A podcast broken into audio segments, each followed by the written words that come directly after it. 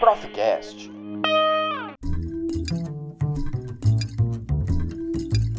Bom dia a todos e a todas. Bom dia, boa tarde, boa noite, como digo aqui aos meus alunos. Hoje, dia 6 de outubro de 2020.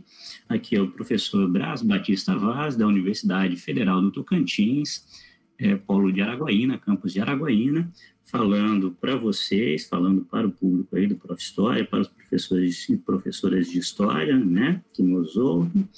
E hoje vamos conversar aqui com o nossos é, alunos aqui do Prof. História, os alunos do Prof. História, a primeira turma do Prof. História, nós que somos um dos núcleos mais antigos aí, né, da primeira leva de, de, de cursos, né, do Prof. História. Vamos conversar aqui com o Cristiano e com o Rafael. Eu gostaria de dar as boas-vindas aí ao Cristiano e ao Rafael e pedir para que, o, na ordem, né, nessa ordem, o Cristiano e o Rafael fizessem as suas apresentações, dizendo aí os nomes, onde estão trabalhando no momento, é, em que cidade que se encontram, para que o nosso público possa aí se situar. Cristiano, por favor. Olá a todos, é um prazer estar aqui participando desse podcast, dessa conversa bacana.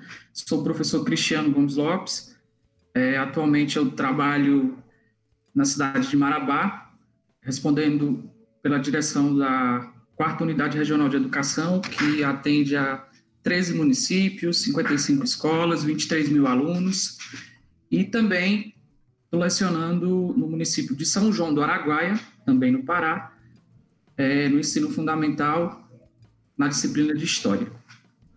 É, bom dia, boa tarde, boa noite, como o professor Braz já mencionou. Nós somos da primeira turma do próprio História, lá em Araguaína, Universidade Federal de Tocantins. Hoje eu trabalho no estado da Bahia, numa cidade chamada Campo Alegre de Lourdes, no colégio Dr. Ives Orlando. Eu moro no Piauí, é uma região de divisa, eu moro no estado do Piauí, mas trabalho é, no estado da Bahia. Eu gostaria de iniciar a nossa conversa né, pedindo aos nossos convidados que é, contem um pouco sobre as suas experiências, é, considerando este momento que nós vivemos, esse momento complicado aí de pandemia, esse momento que nos trouxe uma série de desafios em relação às nossas práticas de ensino, é, nossa vida escolar, Queria que vocês falassem um pouquinho aí para os, os nossos ouvintes aí, como é que é, está essa situação aí de pandemia, de ensino remoto nas escolas e com as turmas com as quais vocês têm trabalhado? Bem, é uma situação só vista mesmo nos livros de história, né? Essas, o problema da pandemia, de todo esses percalços que a educação, que a saúde, que a população está passando, né? São vivências nada agradáveis na grande parte dos pontos. E na educação isso tem tido vários reflexos, várias várias situações das quais os educadores têm que estar tá tendo, se reinventando todos os dias. Para falar da ação docente propriamente dita, tem muita coisa que os professores não estavam ainda preparados, né? Apesar de estarmos utilizando as ferramentas digitais no contexto educacional já há algum tempo, essa explosão aí da, da, do uso das tecnologias, há muitas pesquisas e muitas práticas em relação a isso, mas nada se compara ao que a gente vivencia agora. Os professores, na sua grande maioria, não dominam é, 100% ou a contento essas ferramentas e isso fez com que houvesse muita dificuldade é, para atender de fato o ensino remoto, não presencial, é, fazendo com que a busca por essa formação também se massificasse. A gente, aqui no estado do Pará, muitos professores buscaram essa formação, tendo em vista que, a princípio, não, não se pensava que ia durar tanto tempo, mas à medida que os meses foram passando e a necessidade de um futuro, de um possível retorno presencial e também de um retorno de forma remota foi se intensificando e a busca por formação nesse sentido foi de forma exponencial. O governo do estado ofereceu vários cursos durante esse período, muito, milhares de professores também participaram desses cursos de formação para dominar as ferramentas do Meet, no caso do Google, como o Meet, o Google Sala de Aula, o próprio WhatsApp, da minha pesquisa, ele foi usado de forma exponencial mesmo, a questão dos grupos do WhatsApp, fazer dessa ferramenta algo que aproximasse professores e alunos e também não só isso, como também tirar dúvidas, fazer explicações. É um universo novo, é um universo que nem todos os professores estavam preparados para isso, apesar de, como eu já falei, é, de termos todas essas tecnologias já disponíveis, mas nem sempre todo mundo as utilizava de forma que fosse nessa proporção. Paradoxalmente, Braz, fomos colocados em um mundo em que os alunos conhecem mais do que boa parte dos professores. Eu, particularmente, não conhecia a maioria das plataformas online. E eu acredito que meus colegas de trabalho também não conhecia. Há essa dificuldade em lidar com tecnologia. E ainda estamos sentindo essas dores, essas dores do parto. Acredito que é até normal isso, né? Eu montei um grupo do WhatsApp, eu comprei o livro, peguei a pesquisa do Cristiano, que trabalha com WhatsApp, eu montei um grupo para os alunos, para eles se prepararem para o Enem. Eu fiz um canal no YouTube. Estou utilizando muito o Google Drive. E essa pandemia, ela, de certo modo, ela alterou meu comportamento como professor. E essas, essas mudanças, elas provocam vários sentimentos. E um deles, pelo menos para mim, que às vezes somos um pouco amador nesse sentido, né? Alguns professores chamam até de criatividade. Eu chamo um pouco mais de falta de metodologia para esse perfil de ensino. E, obviamente, para o perfil que enquadra os nossos alunos. Eu, só para ilustrar, eu vi uma aluna postando um meme com a sigla EAD, que era Eu Aprendo Depois. E tem outro também, que era Estresse à Distância. A gente ri de desespero, né? Muito interessante. E vocês, o que, que vocês podem nos dizer sobre o ensino remoto. Está funcionando para vocês? É, como é que essa dinâmica do ensino remoto começou a se intensificar? É, como que as gestões às quais vocês estão vinculadas aí é, têm colaborado, têm posto soluções ou indicado caminhos aí que os, os docentes pudessem percorrer aí a partir das experiências de vocês? É, eu posso falar que, a nível estadual, é, muitas ações foram feitas nesse sentido, mas não como um ensino remoto já direcionado com avaliação, com aulas dadas diretamente pelos professores, todos os professores da rede, por conta que o, o Estado optou por escolher a opção de ter um canal de TV, que é a TV Cultura, como um dos seus maiores veículos de, de contato com os alunos, que ela tem uma abrangência aqui em quase 100% do estado, em que os professores que foram selecionados, que já tinham certa aptidão e também já um certo traquejo com, com essas ferramentas, já trabalhavam também é, na produção de vídeos no YouTube então, esses professores foram direcionados para esse canal. Tem, tem um programa diário chamado Todos em Casa pela Educação e é um dos principais veículos que o Estado está tendo com os alunos, isso na rede pública estadual. Além do programa Todos, pela, Todos em Casa pela Educação, também tem o, o Para Casa e o Enem Pará, que juntos somam aqui os esforços do Estado para tentar garantir que os alunos, durante esse período de pandemia que se estendeu tanto, ficassem, não ficassem à margem né, do aprendizado, que tivesse essa rotina ainda garantida. No entanto, desde setembro foi instalado aqui o que a gente chama aqui de atividades não presenciais, onde o fator online ainda é um pouco mais é, trabalhoso, a gente está trabalhando ainda com muitas ferramentas offline, que são a produção de atividades e a entrega dessas atividades para os alunos. O contato entre professores ele já se deu mais a nível individualizado, ou seja, pela, por escola, não em rede, onde as escolas a gente percebe que muitas delas, não só a que eu trabalho, mas as que eu estou à frente, é, muitos professores que já tinham esse, esse, essa aptidão para trabalhar com as ferramentas digitais, criaram não só grupos do WhatsApp, criaram também canais do YouTube, salas do, no Google Sala de Aula, e conseguiram, de certa forma, não vou falar contente 100%, fazer com que os alunos ficassem não só próximos, como também atendidos, se sentissem atendidos por eles. Mas ainda está muito complicado a questão dessa, do, do trabalho remoto, por falta mesmo de um conjunto de métodos e de, de ações que, que, possam direcionar isso de forma mais, mais a contento. É, a rede estadual volta de forma presencial agora dia 3, mas isso escalonado, né, entre 25% dos alunos entram do, só do terceiro ano, entram dia 13, com 15 dias depois o percentual aumenta para 50, também só terceiros anos, e apenas em em meados de, de novembro vai voltar 100% desses alunos do terceiro ano.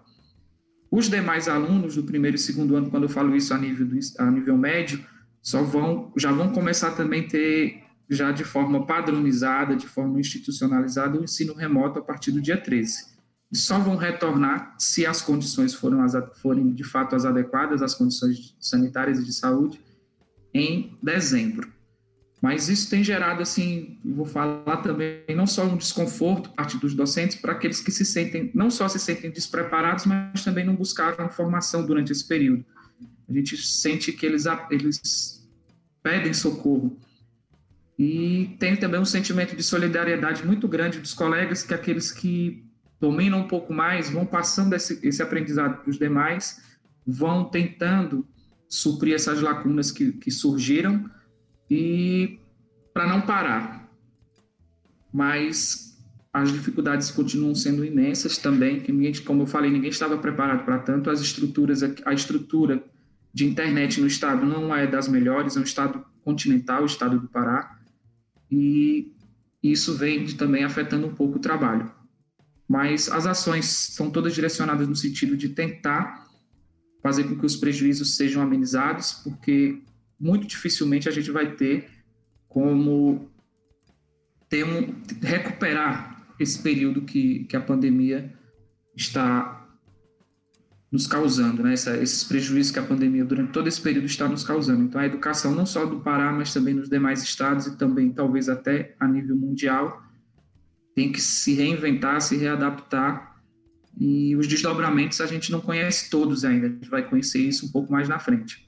Aqui, aqui no estado da Bahia, a Secretaria de Educação ela não obrigou as escolas a, estaduais a produzirem material para essas aulas remotas.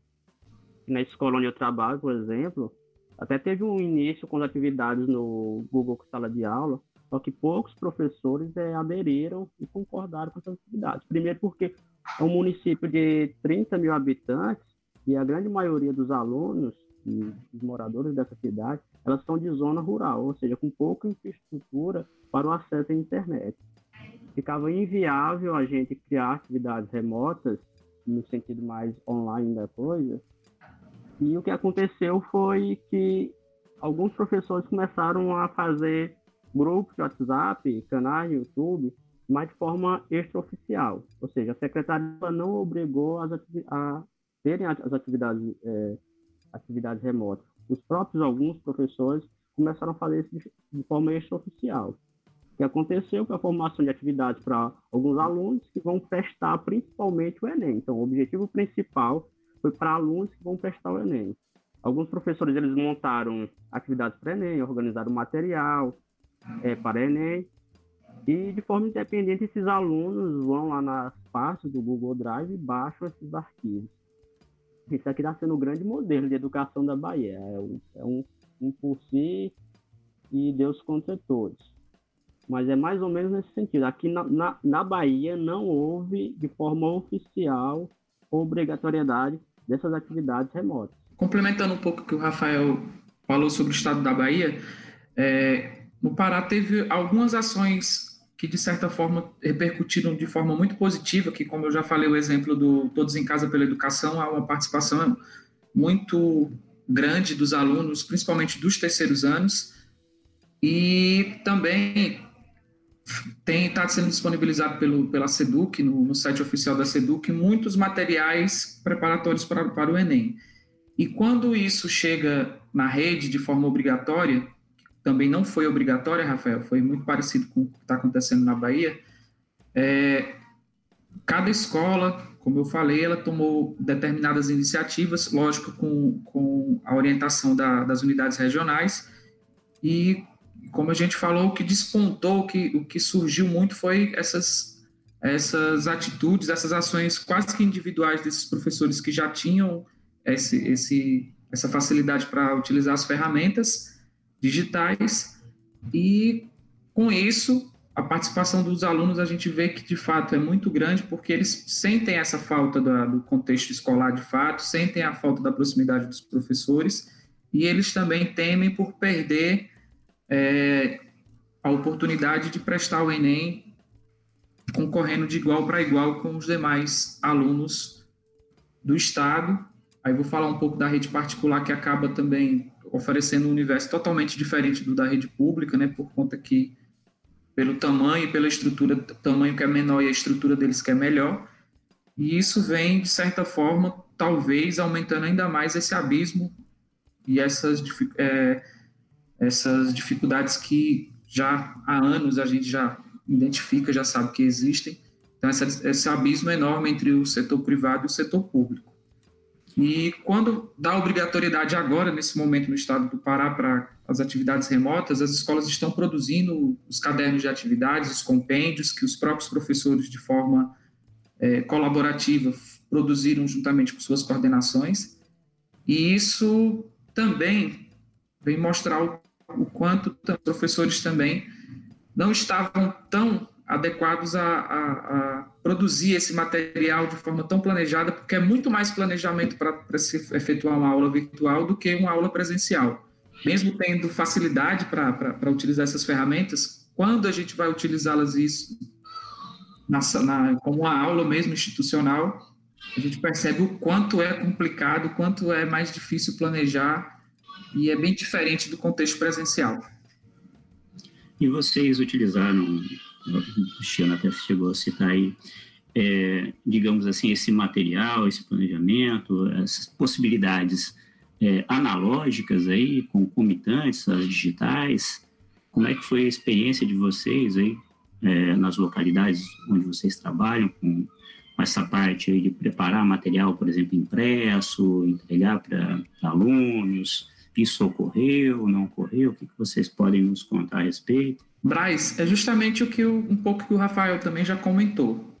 Como o estado do Pará é um estado extenso, quase que continental, é, as cidades não, não são tão próximas, né? A gente tem muita área aí de floresta, muita área também de, de rios, e a zona rural ela, ela tem uma participação muito grande nesse contexto. Então, para poder contemplar todos esses alunos, ou pelo menos a maioria deles, é, é mais do que necessário a gente ter não só mesclar, como também saber a dosagem correta do que é não presencial, do que é offline, do que é essa, essa parte mais analógica, e também aquilo que vai ser colocado de forma online. E as ferramentas também é, serem escolhidas de forma mista. Então, o ensino híbrido ele desponta como uma, como uma alternativa mais do que necessária, porque não dá para ser só virtual, por conta que nem todo mundo tem acesso à internet, e às vezes quem tem não tem a, os equipamentos necessários, como computadores, notebooks, tablets, principalmente celulares. A gente viu aqui no contexto, agora eu vou falar um pouco do município, o qual eu sou professor, em São João do Araguaia, nas escolas que eu trabalho, é, o município optou também por essa parte que é, é um, uma mistura do presencial com o online. Vamos falar presencial, mas vou falar do offline, que é a produção desses materiais, a distribuição. A gente, quando possível, distribui nos dois formatos: distribui ele de forma impressa, de forma física, e também coloca ele nas plataformas que os alunos também acabam tendo acesso. Só que, não, como não são a maioria que tem esse acesso, dependendo do contexto, nas cidades isso acontece, a maioria é, dos alunos da zona urbana têm acesso a essa, essas ferramentas, mas quando isso vai para a zona rural, é o contrário, a maioria não tem acesso. Então a gente tem que, cada escola tem que fazer um planejamento, tem que entender direito essa dinâmica e ver qual seria a dosagem certa, até quantos, até que porcentagem seria o material online e o que seria o material offline. E a partir dessa dosagem, a gente tentar atender um número maior de alunos. É o que os municípios aqui, que são gerenciados pela quarta unidade regional de educação, estão fazendo. Alguns optaram por comprar plataformas, ou seja, comprar os, os serviços de plataformas, de sites que ofereçam esse, essas possibilidades de, de um ensino digital. Isso eu já falo como Marabá, que é a cidade maior aqui do, contexto dos 13 municípios que a gente atende. E mesmo assim, o atendimento não chega a 100% e tem que fazer mão mesmo, usar do, do, das possibilidades que não são digitais, que são as físicas também. E isso é o que acaba criando algumas polêmicas com a classe de professores, né? Os sindicatos, eles no início não aceitavam nem a parte digital, nem a parte remota, nem a parte presencial, aí depois a pandemia se estendeu e agora eles querem ficar só com a parte mesmo não presencial. E isso tem gerado algumas polêmicas aqui na, nas, nas cidades as quais a gente trabalha e a gente representa. A realidade é que é bem isso que o professor Cristiano acabou de falar, né? Esse problema de estarmos em estados continentais, é, aqui um município onde eu trabalho é um município praticamente rural, então fica muito distante atender de forma, é, forma mais acontecendo esses alunos que moram muito distante, em comunidades muito pequenas. Às vezes só tem dois, três alunos morando em uma comunidade muito longe. E ainda o agravante é que é ser uma região de divisas de estado. Eu moro no estado de Piauí e trabalho na Bahia. Então fica cria uma dificuldade maior ainda para realizar essas atividades é, realizar levar esses materiais não virtuais para esses alunos. Muito interessante. E, bem, vocês comentaram um pouco aí sobre as dificuldades, né, dos, dos locais, dos professores. Como é que vocês é, veem né, que essa, esse contexto está afetando na, nos locais onde vocês trabalham, nas escolas, é, os colegas, os professores, como é que estão aí as condições sanitárias e, e psicológicas, né? O que vocês podem comentar para a gente sobre é, o contexto que vocês trabalham? É, acompanhando o desenvolvimento aqui da, dos números de transmissão, dos números de óbito, do número de, de leitos né, de UTI nos demais hospitais, é, acompanhando isso de forma nacional, a gente percebe que o estado do Pará está em queda já há algumas semanas, quase que acho que já ultrapassou mais de um mês em queda, e isso, de certa forma, cria a expectativa do retorno presencial, mesmo que de forma escalonada, como a gente já está com data já para retorno, mas isso não quer dizer que a população inteira aceita esse retorno agora imediato. Eu falo isso enquanto pai também, enquanto professor, no entanto, o que estamos percebendo é que para muitos a pandemia já acabou também, né? É, para todos os setores da sociedade, a pandemia, de certa forma, está parecendo que ou terminou, que está muito próximo do fim. Mas quando se fala no retorno, isso psicologicamente mexe muito com, com nós professores e principalmente também com os pais, por conta das garantias né, de saúde, de, de segurança sanitária, se isso de fato vão acontecer.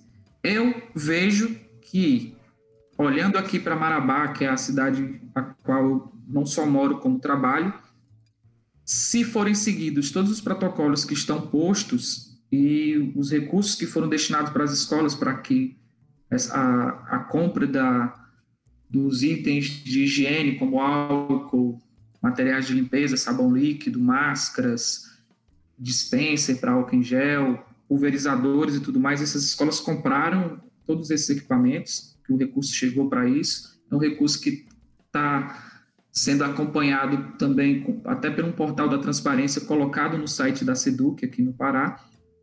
E talvez a escola seja um dos locais até mais seguros do que fora dela. A gente vê aqui a população andando muito sem máscara, aglomerando por todo e qualquer motivo. Agora, por estar no período eleitoral, a gente vê muitas caminhadas aí que, é, que com certeza são aglomerações muito fáceis de ter, de propagar a, a, o vírus e a doença também. E no ambiente escolar, como a gente também, eu tenho que dois dias por semana, à noite, para as escolas, para a gente sentar com os coordenadores e com a direção para planejar esse retorno e para trabalhar as atividades não presenciais. É, depois de passar o dia inteiro aqui na, na regional, à noite, eu também me, tenho que me direcionar a essas escolas. E a, e a conversa que, que sempre rola entre os colegas é que essa insegurança Será se vai dar certo? Será que vai ter, se vai, aumentar os índices de propagação? E como será essa parte híbrida? Que tem muita gente que agora que é o vamos, a hora mesmo do vamos ver, né? Do desse retorno, é muita insegurança. Enquanto que de alguns a gente vê também uma certa segurança, mas a maioria a gente vê que ainda tem esse sentimento aqui de, de, de não saber direito o que, é que vai acontecer daqui para frente e se vai continuar da forma que está, de forma remota, e se essa forma remota vai melhorar, porque tem muito que ser melhorado ainda. E são esses os cenários que a gente vivencia por aqui. Aqui em Campo Alegre, Braz, por ser uma cidade muito pequena, a gente lembra aquela máxima que você só vai entender a pandemia quando acontecer na sua família, quando acontecer alguma morte em sua família. Campo Alegre tem 30 mil habitantes, quase todo mundo é parente de alguém. E quando acontecem as mortes aqui, quando aconteceu as primeiras mortes em Campo Alegre de Lourdes, isso gera um sentimento bem maior do que em outras cidades com mais de 100, 200 ou 1 milhão de habitantes. Então, fica, o sentimento é muito forte é, entre todos os habitantes de uma cidade que é praticamente uma cidade familiar, cidade de, de parentes. Morre alguém no interior, no interior bem longe da cidade, e assim essa pessoa é parente de um profissional da, da educação. Foi uma coisa que aconteceu na nossa escola. Morreu um, um senhor no interior bem distante da cidade e ele era parente, ele era avô de uma da coordenadora da escola. E cria esse sentimento de medo, de voltar e pensando pensando assim também em questão de dados, 20% dos profissionais de, da educação do estado da Bahia estão em grupos de risco. Então, isso gera um medo maior do retorno à sala de aula. E vocês chegaram a ter colegas que se enquadram nessa situação de grupo de risco, que manifestaram preocupações ou é, cautelas né, em relação a esse, esse retorno? E aí eu já emendo uma outra questão que eu gostaria que vocês comentassem, é, pelo menos a partir né, do, do, trabalho aqui na universidade, a gente tem essa sensação de que o nosso trabalho, o trabalho docente, praticamente triplicou, quadruplicou, né? ou seja, que nós estamos trabalhando bem mais do que se estivéssemos aí é, seguindo né, o, o, tradicional presencial como antes da pandemia. Vocês também é, têm essa, essa, essa sensação? Vocês acham que isso está ocorrendo com vocês? Gostaria de ouvir um pouquinho. Eu acredito que é justamente isso que o senhor fala, professor. É, a princípio, de fato, sim, tive aqui a infelicidade de ter amigos, colegas de trabalho que perderam a vida para essa, essa doença. Muitos conhecidos, muitos mesmo, foram acometidos também, e alguns chegaram a óbito, como eu falei. E esse sentimento justamente de, de medo, de insegurança, de, de não saber é, se quando for acometido dela, se a gente sobrevive ou não, porque isso também é, é algo que, que apavora. Isso tem tirado o sono, tem tirado também a, a, a, o sossego de muitos colegas, e, e isso é muito ruim. Eu acho que a saúde mental dos professores nunca esteve tão abalada como agora nesses nesses tempos de pandemia. E a sensação do trabalho ter triplicado, quadriplicado, essa, essa é que de fato é real. É, muito precisa ser planejado, muito precisa ser feito para executar essas atividades não presenciais de forma online. Então, os professores, eu tenho certeza que não só eu, como meus colegas também têm esse sentimento de ter aumentado o trabalho. Então, para aqueles que criticam, que acham que o trabalho que os professores estão desenvolvendo agora na pandemia é um trabalho pequeno, é um trabalho que não, que não merece respeito, eu falo para essas pessoas que revejam o que dizem e o que pensam, por conta que só sabe quem está passando por essa situação. É, é muito mais trabalhoso ter um planejar contento uma aula para ser dada de forma online do que uma aula que vai ser dada de forma presencial. E confesso que já estou com saudade mesmo desse, dessas aulas presenciais, desse contato e também com receio. Eu acredito que é um sentimento de muitos, não seria algo só individual. É, aqui é algo parecido, né, também. É, não, tivemos, não estamos com atividades oficiais da escola, mas individualmente os professores estão trabalhando, ajudando os alunos, e aí você vai virar, o professor vai virar editor, vai saber organizar mais conteúdos digitais, saber como é que ele é, passa esse conteúdo nas formas digitais. Então, o trabalho triplicou, se não, é, assim, é uma coisa absurdamente. É, é como a gente, professores, estão trabalhando mais e as pessoas de fora pensam que nós estamos trabalhando menos, né? Grande maioria pensa que o professor está em casa sem fazer nada e nós trabalhando mais, principalmente uma área técnica, né? Que nós, a maioria dos professores tiveram que se adaptar a esse mundo mais tecnológico, aprender a editar algum conteúdo, aprender, aprender a utilizar a plataforma do YouTube, usar mais é, o Word, saber usar mais essa tecnologia, Zoom, Meet, essas plataformas. Então, o trabalho aumentou muito, professor. Não triplicou, sim. É uma coisa assim absurda. E sem falar que a gente usa o nosso material, né? A gente usa a nossa internet, a gente usa o nosso, o nosso celular, às vezes compra um, um, fone diferente, tem que comprar um tripé, tem que comprar uma, uma coisa, alguma luminária, enfim, adequar o espaço de trabalho, ofertar a nossa casa como, como um estúdio.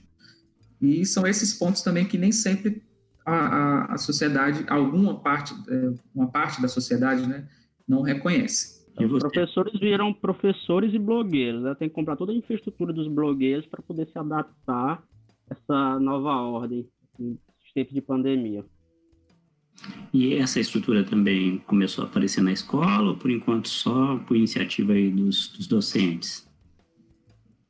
Acho que na escola isso ainda não dá para ser visto, né? Por conta que os recursos que as escolas recebem, seja em forma de PDDE, que é o Programa Dinheiro Direto na Escola, ou então alguma complementação dada por, por algum suprimento de fundo que o Estado fornece, é, é, para aquisição desses bens de capital, que são esses equipamentos, é, é algo que a gente não tem como falar agora, principalmente porque quem faz essas compras são os diretores de escola, por meio de, da reunião entre a Assembleia, né, da, da, do Conselho Escolar, que também é conhecido como unidade executora, e é nesse momento que a comunidade se reúne para dizer o que é prioridade na hora de ser comprado, o que tem que ser comprado para a escola. Então, como essas reuniões não aconteceram de forma presencial e poucas também de forma virtual, talvez as escolas não tenham ainda se preparado para esse contexto, que a gente vê muito se preparando para o contexto da aquisição de materiais de consumo relacionados à, à higiene e à, e à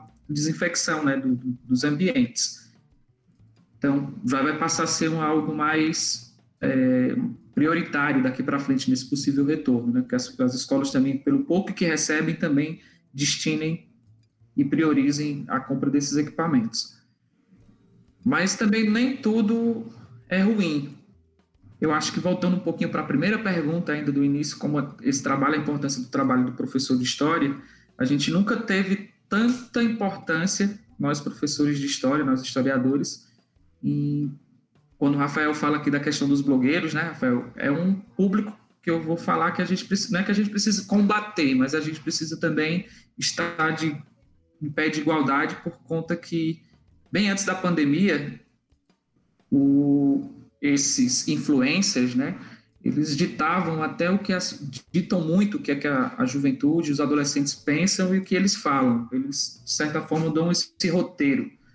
E agora a gente temos a convicção da, da, e a ciência da nossa importância enquanto historiadores do combate a, a essas notícias que são dadas como verdade, não são, as fake news, não é isso? E nada faz com que a importância dos professores de história e das áreas de ciências sociais é, desempenhe seu papel agora com muito mais intensidade, com muito mais afinco, porque são justamente essas disciplinas de caráter mais crítico, mais que faz os alunos pensarem de fato, a questionar e a duvidar e também a aprender. Então, voltando um pouquinho para o contexto da primeira, da primeira pergunta, eu acredito que nosso trabalho está tá tendo uma das maiores importâncias que a gente já teve. Aqui na Bahia, no, falando de trabalho em Campo Alegre de Lourdes, é bem como o Chris Cristiano falou, né? A prioridade está sendo as questões sanitárias. Montar uma estrutura sanitária para o retorno das atividades presenciais, assim que houver um retorno, houver alguma coisa do governo para retornar às atividades. Então, a prioridade é, é infraestrutura sanitária, criar condições, aumentar o número de PIAs na escola, é, melhorar o, a compra de materiais como álcool em gel, é mais nesse sentido. Essas questões de ensino-aprendizagem, elas, tá, elas estão no segundo plano.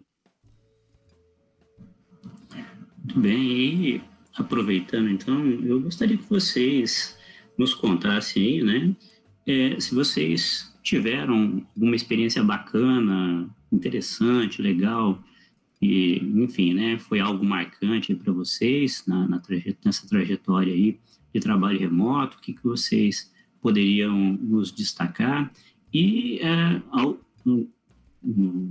contrariamente, também é uma experiência que não, não tenha dado tão certo. O que, vocês é, destacariam aí como aquela experiência positiva, bacana e algo que você tentou e num dado momento percebeu que não era aquele caminho, que não era muito legal. É até engraçado o que eu vou falar, né? E minha pesquisa de mestrado, como professor já sabe, o Rafael sabe, também o público agora já ficou sabendo desde o início, era sobre o uso pedagógico né, dos grupos do WhatsApp, como, como um ambiente de aprendizagem, que seria uma extensão da sala de aula. E o que se viu muito nesse início foi que se sobrecarregou a função dos grupos de WhatsApp é, por conta de que eram mais fácil, era o que estava mais à mão. Então, muitos professores, escolas, diretores, pais, foram formados vários e vários grupos com os pais para poder também fazer com que eles é, tivessem acesso ao acompanhamento do que, que os filhos teriam que estudar em casa, o que conteúdos, e isso e o retorno. Então, isso houve fez com que houvesse uma explosão de grupos e perde muito um pouco do sentido de, de, do, de trabalhar os grupos como ambiente de aprendizagem. Então, a busca de outras alternativas é, se faz necessário para que esse, é, essa demanda seja mais leve, seja também mais, mais rentável no sentido de ter mais produtividade. Então, os grupos eles se sobrecarregaram, era a ferramenta mais fácil, então surgiu a necessidade de utilizar as outras ferramentas. O Google Sala de Aula sempre foi uma opção bacana, plausível. E agora, depois que ele se tornou também, de certa forma, custo mesmo, algumas ferramentas como o Google Meet, que nesse momento agora de pandemia, a empresa Google acabou disponibilizando ela de forma mais acessível e sem custos. Alguns estados é, fizeram convênio com, com a empresa também, disponibilizou e-mails, e-mails institucionais, foi o caso aqui do Pará. Os alunos, todos eles têm um e-mail institucional, então todos eles têm acesso a essas ferramentas do Google. Então, o Google Sala de Aula passou a ser a, a experiência melhor para esse momento, para quem tem acesso à internet. Então, os grupos do WhatsApp seriam algo mais secundário, assim, algo mais para momentos mais rápidos, também com, com, com esse poder de, de resposta mais rápido mas na hora mesmo de tornar, de sintetizar, de, de padronizar e também de dar um pouco mais de organização, o Google Sala de Aula tem sido uma ótima opção. E uma experiência que eu tive que foi um pouco frustrante, essa que eu falei, foi tanto do grupo que ele perde um pouco da, da isso na minha pesquisa, né? Se eu for comparar isso com a minha pesquisa, ele perde um pouco do foco de ser uma ferramenta externa à sala de aula, ele vai ser a única. Então, ele não seria mais um complemento, ele passou quase que ser uma única alternativa. E isso sobrecarregou, sobrecarrega também a, a, essas, essas possibilidades. E uma experiência positiva que eu tive foi justamente com o Google Sala de Aula, que é uma ferramenta que é um espaço também que, que tem várias facilidades, inclusive quando você utiliza outra ferramenta do Google, que é o Google Formulário, você faz testes, faz avaliações, e a própria ferramenta faz boa parte do trabalho de professor, que é corrigir, por exemplo, que é não só corrigir, dizer onde ele precisa aprender mais, o que, que ele errou mais, e isso você já dá gráfico, já dá uma série de informações. Isso é muito bom para o professor quando ele tem esse olhar mais crítico, esse olhar mais analítico do, do, do que ele dá como resposta. E eu tive mais acesso aos professores e aos diretores, eu como uma espécie de mediador, de instrutor, dando algumas eh, dicas e algumas informações sobre o uso de outras ferramentas, como o LOM, que é aquele que grava a, a tela do, do computador e disponibiliza também a imagem do, de quem está gravando a tela, para fazer tutoriais, ferramentas também como, como o podcast também, que está tá surgindo muito, que está se intensificando muito na, nesse contexto de sala de aula, no período da pandemia. Inclusive, o Estado do Pará também tem o Seducast, que é um programa também, que é uma uma iniciativa do Estado, que é justamente gravar uma série de podcasts e disponibilizar para os alunos. E essas são as experiências que eu tenho como positiva no momento. Cristiano falando, né? Parece que a conversa sempre vai indo e retornando, ela vai e volta. O Cristiano falando da questão dos blogueiros, que a gente tem que aprender com eles, e eu acho que foi uma experiência positiva que eu tive, né? Tentar entender o modus operandi de, desses influências na vida dos alunos e trazer ele para o ensino-aprendizagem. Né? Fiz algumas adaptações em algumas atividades que nós fizemos, e era justamente entender essa, e foi algo positivo, que era trazer essa linguagem do mundo influente para os alunos. E essa questão negativa que também vai na fala do, do professor Cristiano, que é a sobrecarga. Só existe aquela plataforma, só existe os grupos WhatsApp, chega uma hora que a pessoa não aguenta mais de tanta informação que tem dentro do grupo, né? Aí os alunos cansam, o professor cansam, cansa, e aí fica uma coisa assim meio desafiadora, né?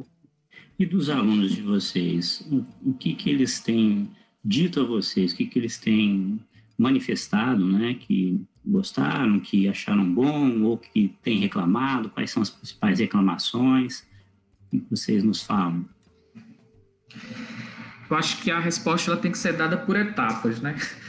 Logo no início, como tudo era novidade, e eles também estavam em casa há pouco tempo, ou seja, o confinamento estava ainda no início, o retorno era, era algo mais era algo mais palpável, era algo mais efetivo. A gente fazia uso das ferramentas como os grupos ou como o Google Sala de Aula e o retorno era bem mais intenso com mais fluidez, com mais até mais alegria e mais empenho. Mas à medida que a pandemia foi se estendendo e essas atividades foram chegando, e eles, por não terem esse costume do, do e nem a prática da, da, da, do que seria essa estudar à distância, que requer muito mais organização, que requer muito mais disciplina, que requer também muito mais compromisso, é, começou a, a demorar nas respostas, a, a, até mesmo não responder. O feedback também acaba do professor com o aluno acaba também sendo mais lento, menor. E à medida que foi se estendendo, está chegando talvez no limite agora.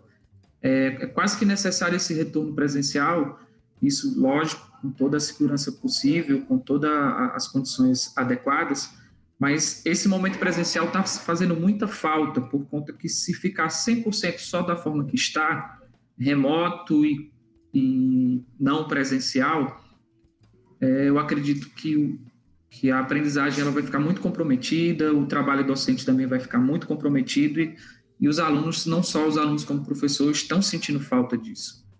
Então, nem que seja em curtos períodos, em menor intensidade, mas esse contato presencial eu acredito que é muito necessário. Porque, querendo ou não, desde março a gente está com essas aulas suspensas Estamos caminhando aí para mais de seis meses, sete meses já sem, sem esse contato, sem essas aulas. Aproxima um pouco as ferramentas digitais, mas nada, nada se compara, de fato, com a rotina de estar na sala de aula, do relacionamento, de todos aqueles conflitos que já existiam em sala, no ambiente escolar, o aprendizado, é, tudo isso está fazendo falta. Eu lembro, durante o curso de mestrado, que o professor Braz passou uma entrevista do historiador Carlos Ginsburg. Nela ele questionava a frase a internet é um instrumento democrático. Aí o Ginsburg vai dizer que a internet é um instrumento potencialmente democrático. Ele até usa uma frase da Bíblia, acho que era quem tem, mais será dado, Mateus. E ele vai dizer que, em vez de reduzir essas distâncias atreladas à hierarquia social, a internet ela vai exacerbar. É óbvio que os alunos eles não estão gostando dessa forma de ensino. Professores eles não estão preparados e dentro dessa conjuntura de os alunos não estão gostando, mas o que mais me preocupa é justamente essa fala do bingo, né? Do quem, quem mais tem, mais será dado. Se pegar uma turma, uma escola que nem onde eu trabalho, em que a grande maioria dos alunos são da zona rural, e tem outros alunos da, da, da zona urbana, e os alunos da zona urbana, eles acabam tendo mais facilidade, mais instrumentos, mais, acesso, mais facilidade para acesso, acesso à internet do que os alunos da zona rural. O que me preocupa mais ainda é esse distanciamento entre esses dois públicos, alunos da zona rural com alunos é, da zona urbana. É óbvio, a, resposta seria óbvia, os alunos não estão gostando desse formato. Pegar bem as palavras que o professor Cristiano falou. Tá? É uma sobrecarga, eles estão sentindo falta das aulas presenciais. Professores não estão preparados para ainda para esse formato de ensino, para esse perfil de alunos. E aí fica até uma coisa, às vezes, é, um trocadilho assim bem grotesco, é, trocadilho perverso, que a educação à distância ela está distante dos alunos mesmo. Profcast. Vocês, é, a partir da experiência de vocês, acham que melhorou a inclusão digital e essa, essa pandemia ela está expondo aí algumas elementos de desigualdade? Como que essa experiência ah, nas regiões onde vocês estão lecionando? Eu acredito que houve, de fato, um aumento muito grande do uso né, dessas ferramentas. Então, muitos pais, que, que os que têm condições, é lógico, tentou preparar o, melhorar as condições que já possuía ou adquirir melhores condições para que não só para o trabalho, mas principalmente para o estudo dele e dos filhos, houve um, um, aumento muito grande né, do uso e também isso deve ter movimentado também o mercado na, na compra de, desses equipamentos. No entanto, é como o próprio Rafael já, já comenta, isso para quem já tem condições, mas para aqueles que não têm, eu posso dar um exemplo muito claro. É, eu tenho alunos que na residência deles, só os pais têm aparelho celular. Um, às vezes um pai, a, a, o pai tem, a mãe também tem. Eles não têm. Quando as atividades têm que ser respondidas, têm que ser feitos os trabalhos e eles têm que estudar, às vezes ele tem três, quatro irmãos. E isso fica apenas um aparelho para que todos os filhos e também o pai e a mãe façam uso. Isso tem feito com que essa desigualdade ela fique muito mais acentuada. Que além dessa situação, tem situações ainda piores, que a casa tem quatro, cinco filhos, alunos, e nenhum tem esse aparelho ou o, o plano de dados ou a internet via Wi-Fi, sendo paga também pelos pais, que o, essas, é, essas condições não foram dadas aqui no, pelo, pela, pelo poder público a princípio. Hoje, por exemplo, daqui a pouco, eu estou aguardando aqui a chegada do, dos chips que serão entregues para os alunos do terceiro ano. Então, daqui a pouco eu estou indo para o aeroporto fazer a, a, o recebimento desses chips e, a partir de amanhã, começar a distribuição aqui para os alunos do terceiro ano aqui da nossa regional. Esses chips vão estar com 200 gigas mensais para esses alunos fazerem esses estudos e terem acesso à internet com, com a, com mais facilidade. Mas é algo que está chegando agora, que se isso fosse feito com antecedência, talvez o impacto fosse muito mais positivo. E, por enquanto, é para os alunos do terceiro ano. Teve estados também da federação que disponibilizaram aparelhos, que disponibilizaram planos de internet. Teve municípios nossos aqui também, em alguns municípios mais abastados, que fazem parte aqui da, do, da mineração, como Parauapebas, Cana dos Carajás, eles também disponibilizaram é, planos de internet para estão disponibilizando para os alunos. Só que isso é uma realidade ainda distante para a maioria. E, de fato, há um, um, aumento muito acentuado das desigualdades. Tanto que a, eu acredito que as escolas particulares elas vão ter um salto aí de, de, de participação, de aprovação no Enem muito maior do que o já, que já vinham apresentando há alguns anos. Apesar da escola pública estar tá colocando muito mais gente na universidade do que a, pelo menos era o que acontecia no passado bem recente. E esses desdobramentos que eu falei no início, a gente não conhece todos ainda, os desdobramentos dessa pandemia, no campo da educação e também no campo da, dos outros demais campos sociais. E fica aqui as nossas expectativas e o desejo que esses desdobramentos não sejam tão ruins e tão nocivos como alguns aparentam ser.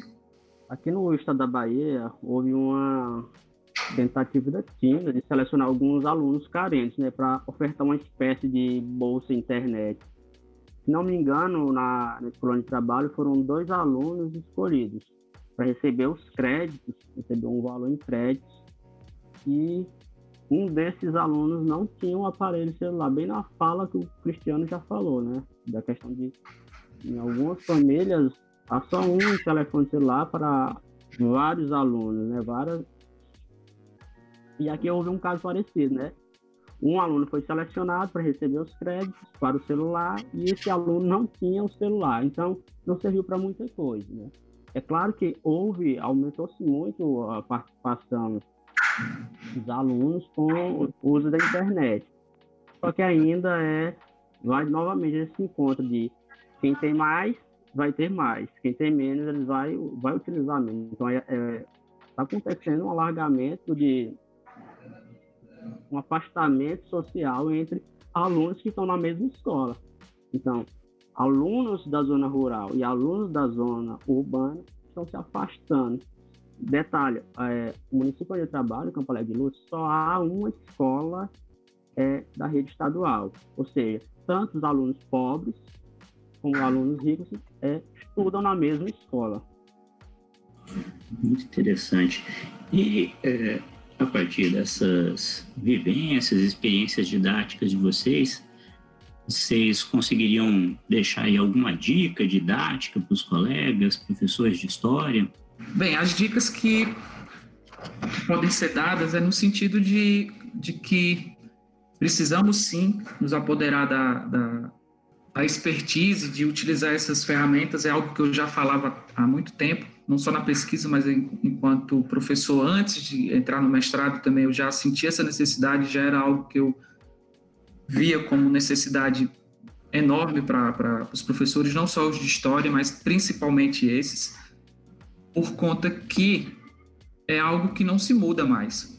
É algo que talvez a gente não tenha um retorno. Então, é algo que a gente tem que não só se adaptar porque a função do professor, o professor nunca vai ser substituído 100% pelas tecnologias. A gente já, a prova cabal disso é o que está acontecendo agora. Então, quanto mais é, preparado o professor esteja para essas ferramentas, muito mais valorizado vai estar o seu trabalho. No sentido de não só de dominar, mas também de fazer com que o trabalho dele tenha, tenha maior é, produtividade no sentido da aprendizagem dos alunos o potencial de aprendizagem da, dessas ferramentas, de gerar essas aprendizagens, é muito grande, mas desde que sejam trabalhados de forma adequadas, é, com as condições necessárias, com o preparo e o planejamento também necessário. E o que eu falo para os meus colegas historiadores é que nos adaptemos, adaptemos né, a essas realidades, porque a gente, apesar de nosso objeto de estudo ser o passado, a gente tem que estar tá muito, tem que se preparar bem para o presente, mas principalmente para o futuro. E talvez um dos desdobramentos dessa pandemia seja que o ensino nunca mais será apenas só presencial. Vai se intensificar muito essa parte também online e a, é, o ensino híbrido ele tende a, a ganhar muito mais espaço, mesmo com, com, o fim da pandemia, que tem determinadas raízes que estão sendo aprofundadas agora. E quanto mais preparados a gente estiver, melhor vai ser o resultado do nosso trabalho enquanto educadores e também como historiadores. Para início, eu comecei a fazer muito curso de formação. Eu fiz um curso no YouTube, curso grátis mesmo, Fiz um curso do Atlas Marino, aquele biólogo que está famoso na, na, no Twitter, na internet. Ele tem um curso de divulgação científica. Eu comecei muito nessa onda de utilizar esses mecanismos que o Atlas ensina no curso dele. E um ambiente que eu e uma dica para nós, professores, principalmente nós historiadores, um ambiente que eu tinha muito preconceito de utilizar era a Wikipédia. E agora eu vou é, começar mais, tudo der certo, próximo ano as, as atividades voltarem, vou começar a utilizar mais a Wikipédia para utilizar ela como fonte no ensino de história. Então, uma dica boa e interessante é se apropriar mais do conhecimento da, das ferramentas que tem na Wikipédia para poder é, o professor utilizar em sala de aula com os alunos, em ambiente, às vezes, é, fora de sala de aula também, externo. Então, uma dica seria o, esses sites que às vezes você tem um pouco de receio e às vezes eles ajudam muito a desenvolver, principalmente a gente que trabalha com fontes para poder fazer o seu trabalho historiográfico ou trabalho de ensino de história. O YouTube é outra ferramenta que também eu estou utilizando muito, tentando entender mais um pouco sobre ela para usar em sala de aula. E, puxa, naquela conversa anterior, é o formato da linguagem que os blogueiros têm. Eu estou pegando algumas coisinhas para poder utilizar em sala de aula. Gostei. É, tinha críticas, preconceitos, agora estou gostando dessas, dessa linguagem, dessas ferramentas. Então, no sentido de a gente é, partir para um encerramento aqui da, da nossa conversa, é, em termos de perspectivas aí de futuro, né? Vocês imaginam, é, como é que vocês imaginam o ensino de história? Né? Quais são as nossas perspectivas profissionais? Quais são as nossas perspectivas em termos de metodologias e é, atividades didáticas? Como é que vocês vislumbram um pouco aí nesse nosso campo profissional? É, como a história e as demais disciplinas das áreas de ciências humanas, e sim, ela traz muitos questionamentos, traz muita criticidade, ela tem, ganha, tem ganhado agora nesse período uma certa importância que até então estava sendo questionada, porque nunca se colocou tão à prova agora, nesse momento de pandemia, o, poder nocivo da, da, das fake news. Essa negação à, à ciência, esse negacionismo, a, não só histórico, mas também nos outros campos, e esse revisionismo talvez muito raso. Então, isso faz com que nós, historiadores, saímos fortalecidos desse contexto, desde que a gente, lógico, é, façamos o nosso dever de casa da forma correta. Temos que estar preparados para utilizar essas ferramentas para justamente colocarmos as nossas, não só as nossas convicções, mas principalmente a ciência, aquilo que está embasado a partir da, do, conhecimento científico e a partir do, também do conhecimento histórico e combater e então, abrir o olho, é, orientar, mediar os ensinamentos históricos, a questão da, da, não só do ensinar, mas também do aprender histórico. Porque, como eu falei antes, a gente estava vivenciando antes da pandemia um período de muita negação, ainda estamos vivendo isso, mas só que agora com a ênfase maior em, em, em apoiar a ciência, porque é essa que vai de fato, tirar o, o mundo dessa situação de pandemia, é, a saída vai estar tá na ciência, não vai estar tá em outro local. E, e, a gente tem que não só pegar carona, mas também fortalecer esse movimento. Enquanto historiadores, enquanto professores, a gente tem que, nós temos que intensificar esse trabalho, os estudos, as, identificar de fato o que são as fontes confiáveis, como chegar nelas, e isso, essa orientação desse, desse aprendizado histórico, dessa consciência histórica, ela tem que ser fortalecida e o momento é muito propício não só agora para as atividades que são de forma remota, mas principalmente nesse possível retorno presencial. Então, a gente, nossa, nossa missão ficou ainda mais importante nesse contexto. Pega uma fala inicial minha, que eu falei que a questão do, das dores do parto, de articular com o que o Cristiano e a pergunta do professor Braz, pega, nós estamos agora no momento de parto, e eu acho que o resultado vai ser o que o Cristiano falou agora. É, nós vamos para o combate. Os alunos estão mais dentro desse universo é, de redes sociais, e a gente vai lembrar que houve já várias eleições no mundo que foram ditadas por empresas que agenciavam redes sociais. É, não só presidentes entraram, como é, pessoas votaram em acordos comerciais por conta do agenciamento e da utilização de redes sociais para mudar o comportamento das pessoas. Nós vamos ter que utilizar essas ferramentas, entender essas ferramentas e fazer o trabalho de combate para combater é, essas fontes que são utilizadas para é, controlar pessoas, para mudar comportamento de pessoas. E aí é na fala muito do Cristiano, é a fala de combate. Vai, a, estamos em processo de gestão. E o que vai nascer vai ser mais, é, nós sermos mais firmes no combate, se apropriar do conhecimento das redes sociais para ter ferramentas, instrumentos, armas para combater as fake news, para mostrar para os alunos é, utilizar esta, essas ferramentas para eles entenderem como são as fontes.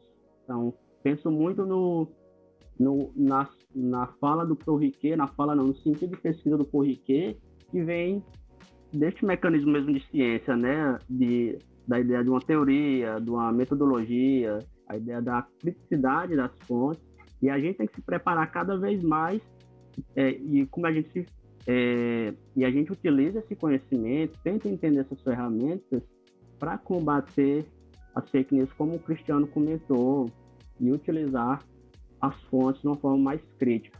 Ok, gente, para a gente finalizar aqui nossa conversa, eu gostaria que tanto o Cristiano quanto o Rafael deixassem a sua mensagem de, de despedida, né, e de é, esperança aí para os nossos colegas docentes. Cristiano? É, eu quero agradecer é, a oportunidade de estarmos aqui nesse bate-papo. Agradecer ao Guilherme, ao Rogério pela, pelo suporte, pelo convite, ao professor Braz, ao meu grande amigo Rafael. Saudade, Rafael. Quando é que a gente vai sentar e conversar? Mas presencialmente, viu? Não virtualmente, já tá bom. E dizer que são iniciativas como essa que propagam a, a saber histórico, as discussões históricas, que também é, leva para mais pessoas o, não só a palavra, mas também o, o pensamento histórico que a gente acaba vendo e também construindo aqui na, na, nas nossas falas, nas nossas conversas, e também entender um pouco dessa, desse problema tão grande que é a pandemia no, no mundo inteiro. E o nosso papel de historiador, de professor e de educador é justamente esse, né? De estar sempre aprendendo, estar sempre buscando novos conhecimentos, e são oportunidades como essa que a gente tem que agarrar e também dar a nossa contribuição e aprender também, que sempre é um aprendizado novo. Muito satisfeito aqui em participar, matar um pouco da saudade aqui dos meus amigos e mais uma vez agradecer. Vou utilizar aquela frase que virou meme. Agradeço os envolvidos, né? Agradecer os amigos já conhecidos, amigos ainda não conhecidos, pelo e também mostrar para os ouvintes do, do podcast, né, a importância um pouco desse relação entre história e ensino com as tecnologias. Nós estamos trabalhando em cima de um, de um instrumento, que é um podcast cada vez mais sendo usado por alunos, professores, que é mais uma questão de agradecimento mesmo. Fala de esperança aí, o Brasil, eu lembrei da música do o, o bêbado e equilibrista, que vem falando toda a situação precária e no finalzinho dá um, uma mensagem de alento, né? A gente precisa um pouco se agarrar na esperança. Bacana. Pois é, Rafael, esperança é sempre necessária. Eu acho que estamos muito necessitados disso, né? Nesse contexto. As pessoas, às vezes, passam por situações muito difíceis, né? Essa, essa pandemia nos trouxe, né? Experiências muito traumáticas para alunos, para professores, e é sempre bom deixar uma alguma mensagem de esperança que isso vai passar, a gente vai superar, vamos procurar fazer o nosso melhor e vamos juntos conseguir é, ultrapassar esse momento difícil aí, enfim, né, do, do, do que o mundo vive atualmente, né. É, eu gostaria aqui de registrar, né, os meus sinceros agradecimentos, então, ao Cristiano, é, ao Rafael, que foram alunos aí da nossa primeira turma aqui do Prof. História, do Prof. História da Universidade Federal Tocantins, campus de Araguaína, que, aliás, agora é, estamos aqui nos, nos, separando aqui da Universidade Federal do Tocantins, estamos criando uma outra universidade, que é a Universidade Federal do Norte do Tocantins, mas isso já é uma outra conversa. É, e agradecer também né, a oportunidade de falar aí com todos, por meio aqui do, da, dos nossos colegas, o Rogério Rosa e o Guilherme Silva, que nos proporcionaram esse momento, a coordenação nacional do Prof. História, né, esse belíssimo programa, no qual eu sou um apaixonado, sou docente aqui, né, do do Prof. História, e deixar a todos vocês aí uh, o nosso abraço fraterno e desejo aí de um futuro melhor, gente. É isso, encerramos por aqui. Um abraço a todos.